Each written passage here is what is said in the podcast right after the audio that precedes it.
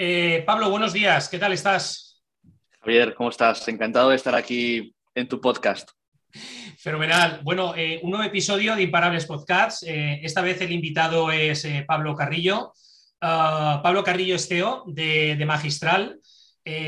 bueno, él ahora nos contará, ¿no? Para aquellos que no lo conocéis, en qué aventura se ha embarcado ya desde hace un tiempo. soy, como te decía, off the record, eh, un seguidor tuyo, Pablo, estáis haciendo, estás, estáis haciendo una labor extraordinaria.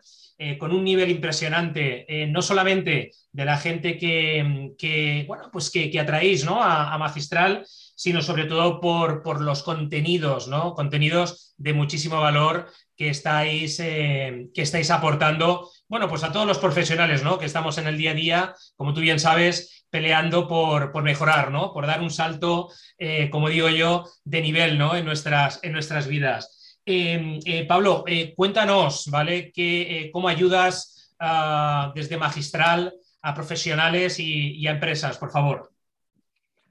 Joder, qué bien me has vendido, Javier. Va a ser complicado mejorarlo después de esto. Gracias a ti, en primer lugar, también por la labor que haces. También te comentaba antes entre bastidores que si solo pudiese desarrollar una habilidad en la vida, para mí serían las ventas. Estamos todo el día vendiendo, ya sea un mensaje, ya sea un producto, un servicio, una marca personal, a todo el mundo, a nuestros familiares, a nuestros amigos, a nuestros colaboradores, socios, inversores, a clientes, al mercado. Cada uno de nosotros somos una empresa y tenemos nuestra marca personal y cuanto antes entendamos esto y entendamos que estamos vendiendo en cada interacción que hacemos, pues mejor. Entonces, por ahí te quiero dar también la enhorabuena porque sé que te dedicas a la capacitación y la formación de ventas, ayudar a la gente a vender más y mejor. Así que enhorabuena, porque me parece una cosa muy acertada y que hace mucho bien a la gente y a la sociedad en su conjunto. Porque las ventas, como te digo, están en nuestro día a día. Cuanto antes entendamos eso, mejor. ¿Y cómo ayudamos en magistral.com a la gente a vender más, entre otras cosas, entre otras habilidades?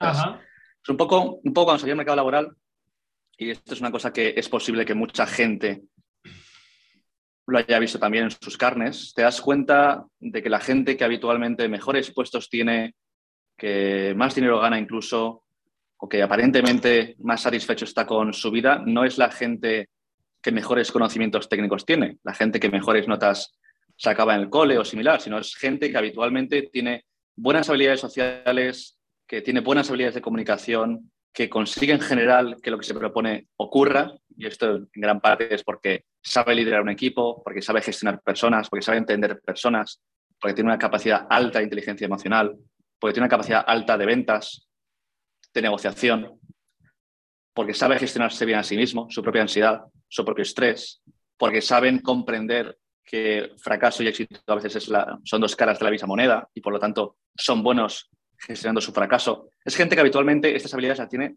bien desarrolladas.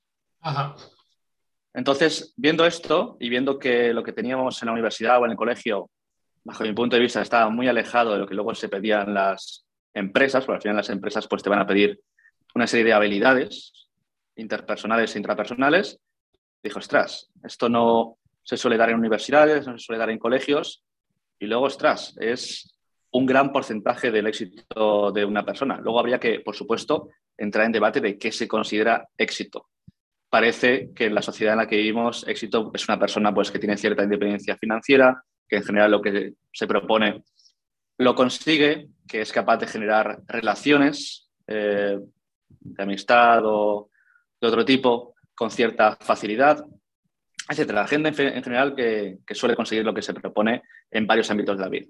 Entonces, ¿qué hicimos? Dije, vale, vamos a coger a formadores profesionales, gente que se dedica a dar clases en empresas grandes como Coca-Cola, Spotify, IKEA, no sé, Sony American Express, etcétera, y vamos a crear una plataforma que se base en tres patas. Por un lado, microlearning, clases en vídeo de una calidad cinematográfica de siete minutos con un PIP, un paso inmediato posible, que se propone en cada clase, en cada episodio de siete minutos, que es una manera de poner en práctica lo que ya hemos aprendido en esos siete minutos. Eso por un lado. Luego tenemos eh, la parte de las clases en directo, para la gente que pues, se mete ya en nuestros programas, pues tenemos clases magistrales, que es la primera pata, los programas, que son un conjunto ya de clases magistrales con un itinerario, que luego lleva clases en directo mensuales con los propios formadores para plantearle, para plantearles preguntas, dudas, de comunidad con la gente que está en magistral.com, que ya son personas de, más de 25 países, Ajá. de habla hispana. Y luego, en tercer lugar, pues tienes posibilidad también de poder acceder a mentorías uno a uno con los formadores, para ya para plantear pues, casos muy particulares y demás. Con lo cual, esta es un poco la propuesta de valor que ofrecemos desde Magistral en materias como ventas, que es el curso que me comentabas antes que has, uno de los que has hecho tú en, magistral.com, en hablar en público, en, negociación, en gestión de la ansiedad del estrés. Ahora esta semana hemos sacado un programa de 15 horas de mindfulness y autoconocimiento muy potente, muy chulo. Yo un par de días haciéndolo ya como tres días, de hecho, este ha sido mi tercer día haciéndolo como usuario. Y esta es un poco la movida, un poco lo que estamos trabajando ahora, Javier. Fíjate qué, importante, eh, Pablo, lo que, lo que dices del tema de las habilidades. ¿no? El otro día eh, leía un tipo, eh, concretamente, que hablaba de, bueno, pues cuando estudió en Stanford, ¿no? Y decía que había recibido miles de clases relacionadas con temas de modelos de negocio, estrategias de marketing, ¿vale? etcétera, etcétera, etcétera. Pero, sin embargo, no había recibido ninguna clase en la que le enseñaran la habilidad de realizar llamadas en frío para conseguir clientes. Curioso, ¿no? Porque estamos hablando de Stanford, ¿no? Y claro, yo mismo hacía la reflexión, yo digo, bueno, bueno, eso ocurre en Stanford, pero también ocurre aquí en España, ¿no? En donde digamos que la parte más tradicional educativa, ah, que eso daría para, otro podcast eh, muy, muy, muy largo, ah, pero qué importante, ¿no? Lo, que hablar de estas habilidades blandas, ¿no? Para, para entrar en ese escenario en un escenario de mayor persuasión y sobre todo para ayudarte a crecer también ¿no? en, tu modelo de negocio o en tu vida personal. Sin duda, tampoco quiero comprar el discurso de, ostras, eh, las habilidades técnicas no importan. Obviamente que importan, importan un montón. Hay que dar clase de modelo de negocio entender esto porque al final, pues si no, acaba siendo un, eh, un tonto que sabe vender, pero hay que tener las dos partes. Lo que yo digo es que estas habilidades lo que van a hacer es potenciar, potenciar lo que ya sabes, pero muchísimo. Y que en la vida hay que ser bueno y parecerlo. Y que muchas veces la gente que solo parece y que no lo es, avanza más en la vida. Si puede ser las dos cosas, mejor, mucho mejor, porque esa es la gente que gana más. Ser bueno y parecerlo. Pero al final las habilidades blandas lo que van a hacer es ayudarte a potenciar. Ayudarte a potenciar todas esas habilidades técnicas que tienen. Y muchas veces, como dices, lo dejamos de lado y, y creo que, que no es lo, adecuado, por lo menos para un desarrollo personal o para conseguir nuestro, nuestro máximo potencial, ya sea a nivel personal, a nivel profesional, lo que tú quieras. Al final, tú has visto la clase, por ejemplo, de persuasión y ponemos ejemplos de empresa y ponemos ejemplos de ir a cenar con tu novia sí. a un restaurante por la noche, por ejemplo. Eduardo tira mucho de, de, historietas de su matrimonio, con sus hijas o lo que sea. Sí, sí, sí, Al final, por lo que te he dicho antes al principio, las ventas es la vida. La vida son ventas y las, y las ventas son vida, con lo cual lo engloba todo. Y hablando justamente de eso de venta fría, ahora en unas semanas sacamos un curso con, de ventas enfocado solo en eso, de concertación de citas de calidad. Eh, está muy bien, pero, pero si no te reciben antes, es complicado que lo hagas. efectivamente, no haces nada. La venta. Sí, y también, y también, también enfocado, por ejemplo, a ventas por LinkedIn. O sea, yo creo que esto lo, está viendo mucha gente en LinkedIn y muchos de los que están viendo esto reciben tres o cuatro eh, invitaciones de venta que al minuto justamente ya están ofreciendo algo. Es una manera de vender muy rancia por LinkedIn, no funciona habitualmente y hay que dar una vuelta. Hay que dar una vuelta al modelo porque, porque, porque no funciona eso. Así es, totalmente de acuerdo. Oye, eh, Pablo, em, he leído ¿no? Eh, tu, historia, pero para los que no te conocen, eh, ¿por qué decides emprender? Em, he leído dónde estabas y cómo un día hay como una punzada, ¿no? creo que lo describes así, pero bueno, ahora, ahora nos lo explicas, ¿vale? Que hace que, que bueno, que Pablo diga, pues em, voy a apostar por esto, ¿no? Cuéntanos. Bueno, bueno, eso de la punzada es una, es una historieta eh, para darle un poco más de floritura y poner un buen ejemplo. es, un ejemplo real, es un ejemplo real que me ocurrió de verdad. Trato de poner, eh, de pensar anécdotas y ver cómo le doy la vuelta para que luego la moraleja pues tenga que ver con algo que, eh, algún producto, lo que sea que estamos vendiendo. Sí. Pero bueno, eso es un, es un ejemplo. ¿Por qué emprendí? No tengo ni idea, la verdad. No tengo ni idea porque es curioso, no vengo de familia de familia de empresarios yo quería ser físico teórico hasta bachiller, estudiar física. Y en primer bachiller eh, me dieron una beca de la Fundación Amancio Ortega para estudiar un año en Canadá, un año completo en Canadá. Entonces me fui para allí, un año completo a Canadá, estuve en Vancouver, en la Columbia Británica, eh, haciendo primer bachiller y allí me cambió mucho la, la cabeza. Vi un sistema educativo muy diferente, además fui a un cole que era self-paced. Esto quiere decir que no había, no había un horario definido para cada alumno. Tú podías coger asignaturas sueltas y cada alumno tenía un horario diferente. Eh, tú podías ir a tu ritmo, hacer los exámenes cuando quisieras. Yo me acuerdo que había chinos que el curso de matemáticas lo terminaban entero, el de todo el año, en siete días, porque iban sobrados y decían, oye, yo ya me lo sé, voy al, al centro de examinación y me hago todos los exámenes directamente y me centro más en historia norteamericana, que me cuesta más porque el inglés, bueno, que era un sistema muy diferente. Me cogí clases de liderazgo, cogí una clase que era Computer Graphics, que era pues es crear un proyecto de cero y su identidad corporativa, cogí teatro. Eh, entonces me abrió mucho la cabeza porque son cosas que no, que no estaba acostumbrado en España. Y me acuerdo que volví de ese año diciendo, quiero ser empresario. No sé por qué, la verdad no sé por qué. Dije, quiero ser empresario. Volví de, esa forma ese año. De hecho, pues en primero allí hice más bien ciencias y en segundo, cuando volví de bachiller, me metí en ciencias sociales, más en economía y demás, de quería hacer algo relacionado con empresa. Luego en la universidad me metí en EDEM, Escuela de Empresarios, es un proyecto para mí único en España, en Marina de Empresas en general, es un proyecto que engloba EDEM, la Escuela de Empresarios, con formaciones pues, enfocadas en gran medida en emprendimiento o en ingeniería enfocada en empresa. Eh, luego tienes Lanzadera, que es la aceleradora e incubadora de startups de Juan Roch, presidente de Mercadona, que está haciendo una labor increíble también, una de las mejores posiblemente de Europa. Y luego tienes Angels en el mismo espacio, que es el vehículo de inversión, el fondo de inversión de Juan Roch para invertir principalmente en, en startups de lanzadera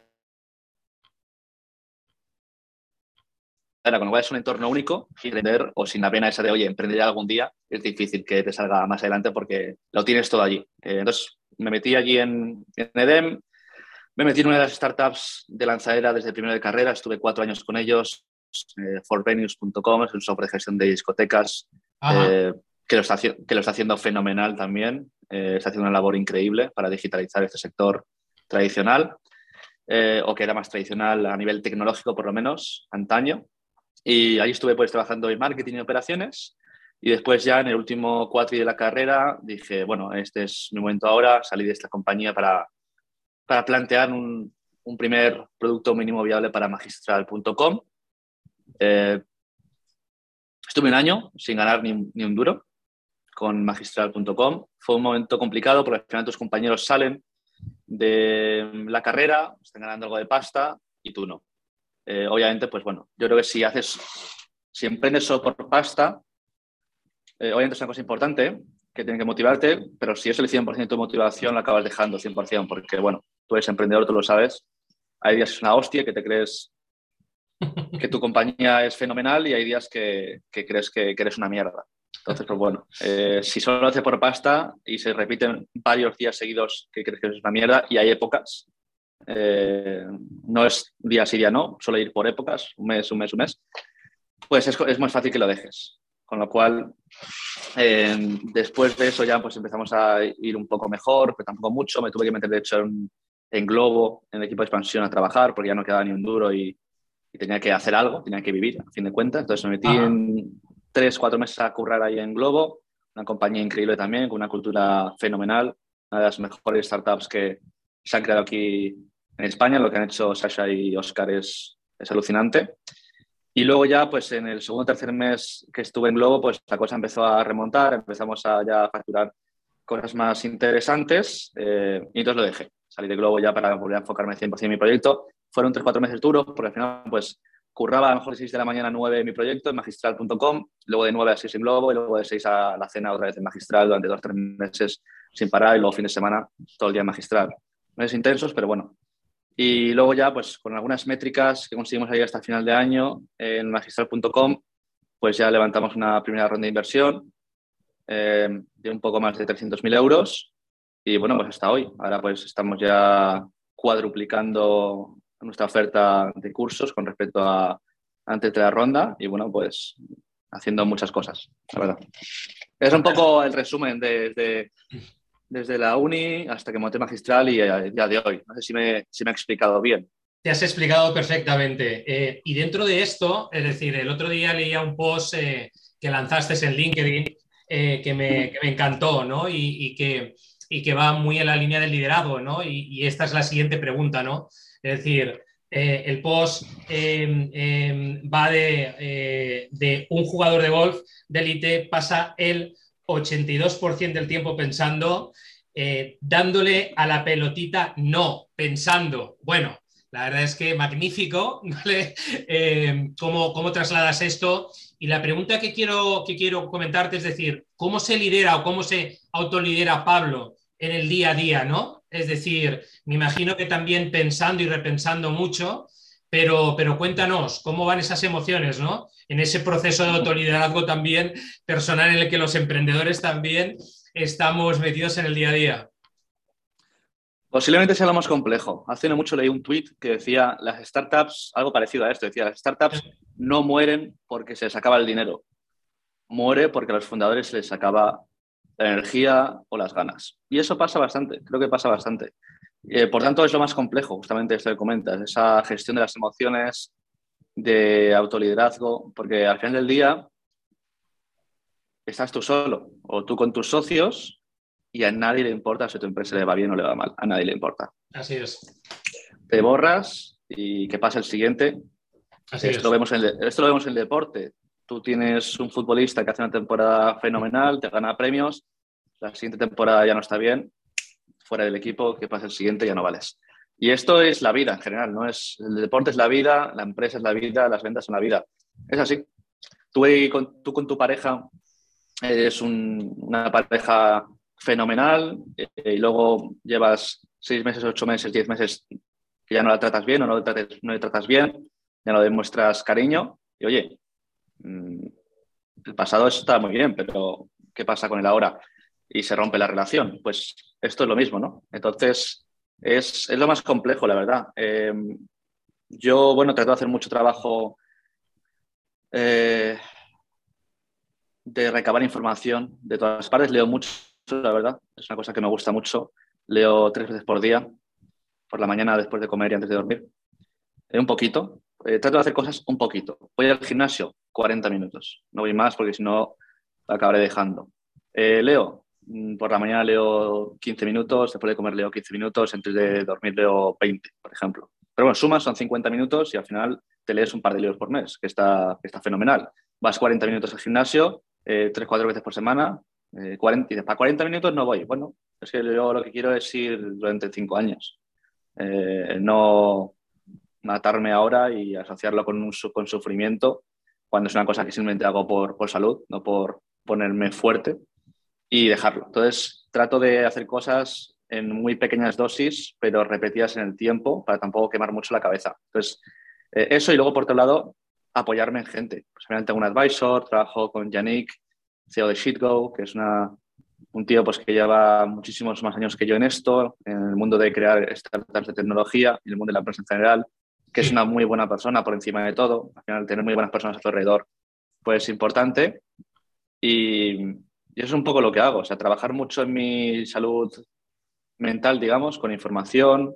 Eh, y luego yo también creo que la gente en general tiene una capacidad de, sacrificio natural también. Creo que se puede, creo que se puede ensayar, que es un músculo, como todo en la vida, pero igual que hay gente que tiene una capacidad ya de base para hablar en público, para liderar y que se puede mejorar, tampoco quiero comprar el discurso de, oye, fórmate liderazgo y vas a ser un líder de puta madre. Fórmate en, eh, en oratoria, en hablar en público y vas a hacer mejores presentaciones que Steve Jobs. Steve Jobs. Esto no es así. Todo el mundo parte de un nivel natural de destreza en todo. Pero eso no quiere decir que tú puedas multiplicar por 2, por 3, por 5, por 7 o por 10 tu propia habilidad. Y eso ya te cambia la vida. Tú multiplicas por 10 tu habilidad para eh, ser más inteligente a nivel emocional, te cambia la vida. Tú multiplicas por 10 la capacidad que tienes para poner calma en tu mente a través de mindfulness, de meditación o lo que sea, ya te cambia la vida. Tú multiplicas por 10 tu capacidad de vender, ya te cambia la vida. Entonces, eh, creo que la gente tiene un nivel natural también de sacrificio y que en general pues considero que el mío es alto. Eh, Sí, bueno, tampoco es que sea el mío salto, yo creo que si encuentras un porqué en general interesante que te motive, todo el mundo es capaz de llegar a, su nivel máximo de competencia, a nivel de sacrificio y llegar a niveles fascinantes. El problema es encontrar esa cosa que te motive y que te apetezca hacer por la mañana.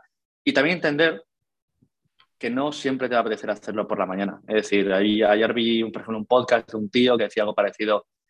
Eh, a la persona que va al gimnasio todos los días, aunque no le apetezca, gana siempre que solo va cuando le apetece. Gana siempre. O sea, aunque te encuentres algo que sea tu pasión, va a haber días siempre que no te apetezca. Pero la diferencia entre la gente que gana a largo plazo y la gente que no es la gente que entiende esto, que entiende que no necesita tener motivación todos los días y que no va a ser así y que así lo hace. Esa capacidad de automotivación es complicado porque hay días que no lo consigo, hay días que me cuesta un montón. Pero bueno, si lo miras como algo, como un juego a largo plazo, el juego de la vida y de los negocios en general, si puedes la gran mayoría de días clicar esa casilla de, oye, hoy he vencido a mis ganas de dejarlo, pues genial. Yo creo que a largo plazo te va a ayudar a generar, completar más proyectos en tu vida, terminar más las cosas que te dices que vas a proponer hacer y seguramente ser más feliz a largo plazo, porque al final completar proyectos sin dejarlos a medias eh, creo que aporta satisfacción personal. Totalmente de acuerdo. Eh, eh, Pablo, Em, cambiamos eh, de, tercio, como digo yo. ¿Quién es Pablo como ser humano, como persona? Hasta donde puedas leer, ¿eh? buena pregunta, buena pregunta. ¿Quién es Pablo Carrillo? Pues es un tío que está muy loco por el mundo de las startups y la empresa en general me gusta mucho. Eh, yo en mi tiempo libre leo sobre, sobre eso. O sea, yo en mi tiempo libre estoy investigando, mirando, mirando eh, qué hace esta empresa, qué hace esta otra, qué han sacado, tendencias. Me gusta mucho. O sea, sé que eso lo voy a hacer toda la vida, 100%. Me encanta el juego.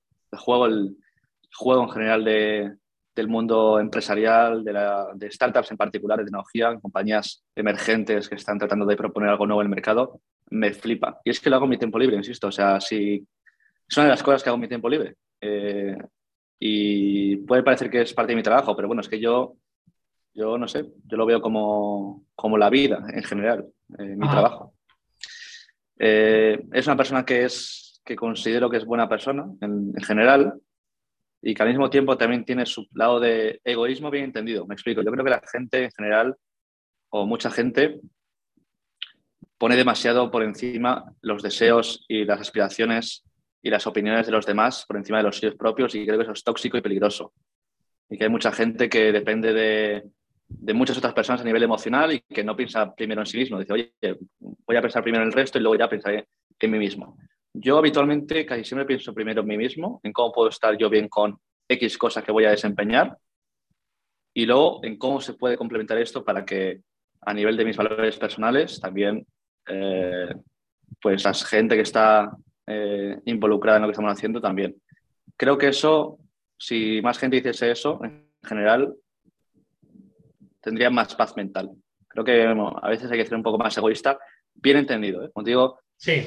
no, sé, no, sé, si es la palabra incluso egoísta para este contexto o para el concepto que trato de exponer, pero que quiero decir que soy una persona que en general es, no suelo pensar mucho en qué dirá esta persona, qué opinará esta otra persona si considero que lo que estoy haciendo eh, aporta valor y puede ser algo interesante, eh, lo hago, lo digo, lo lanzo y pues la gente va a criticar igualmente eh, o la gente va a opinar. Y también otra cosa, y es que es egoísta, esta vez sí en el propio sentido de la palabra egoísta, pensar que la gente está prestándonos atención. Y la gente tiene sus problemas, tiene sus movidas, la gente no está siempre mirando en, ostras, ¿qué va a hacer este tío? ¿Qué va a hacer este otro? Da igual, la gente no está mirando, hazlo y hazlo y ya está.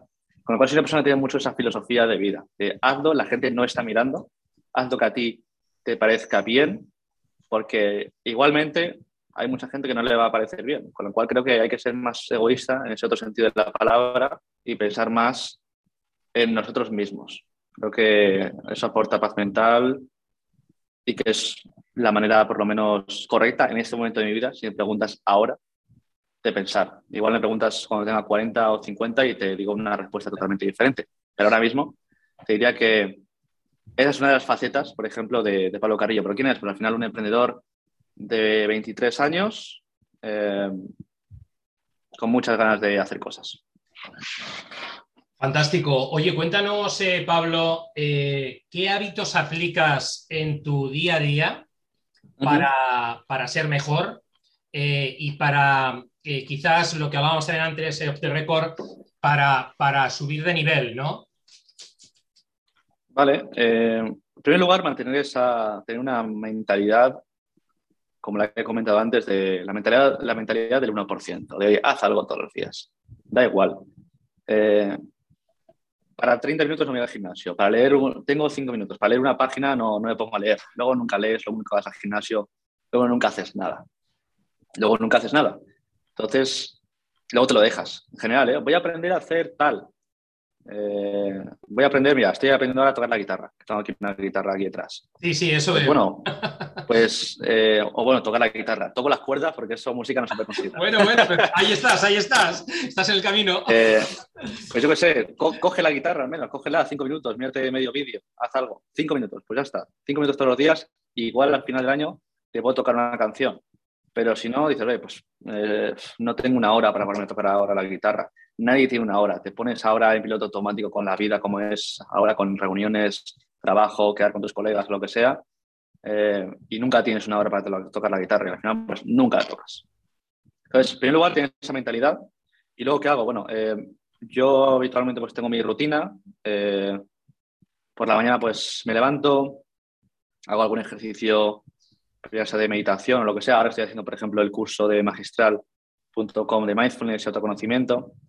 Pues hago, hago algún ejercicio de, meditación o lo que sea. Poco tiempo, ¿eh? yo sé, 10, 15 minutos, eh, no mucho más, 5, 10, 15 minutos. Después leo algunas páginas, también 10 minutos no más. Pues hago mis movidas, eh, mis eh, afirmaciones, mis visualizaciones, mis historias, mis, mis mierdas que yo llamo, ¿no?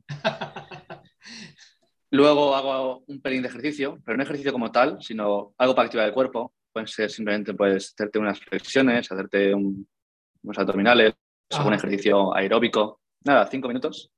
Eh, me ducho, me tomo mi café, eh, leo durante 10, 15 minutos noticias, me pongo un poco al día, lo que está ocurriendo, y luego ya me pongo a trabajar. Para entonces son más o menos las 8 de la mañana.